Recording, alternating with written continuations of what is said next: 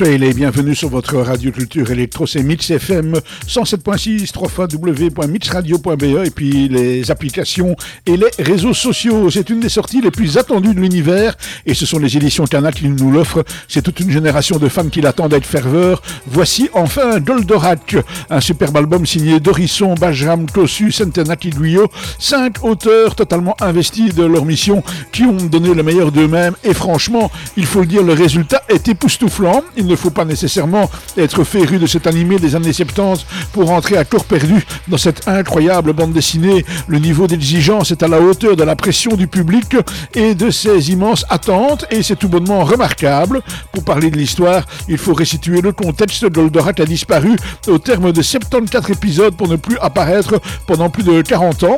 Cette absence est transposée aussi dans l'album. Goldorak s'y fait attendre et son aspiration euh, et son apparition provoque une sensation identique à celle qui met un terme à cette attente des fans. C'est de la grande aventure avec un souffle énorme, une magnificence permanente qui vous englobe à chaque page.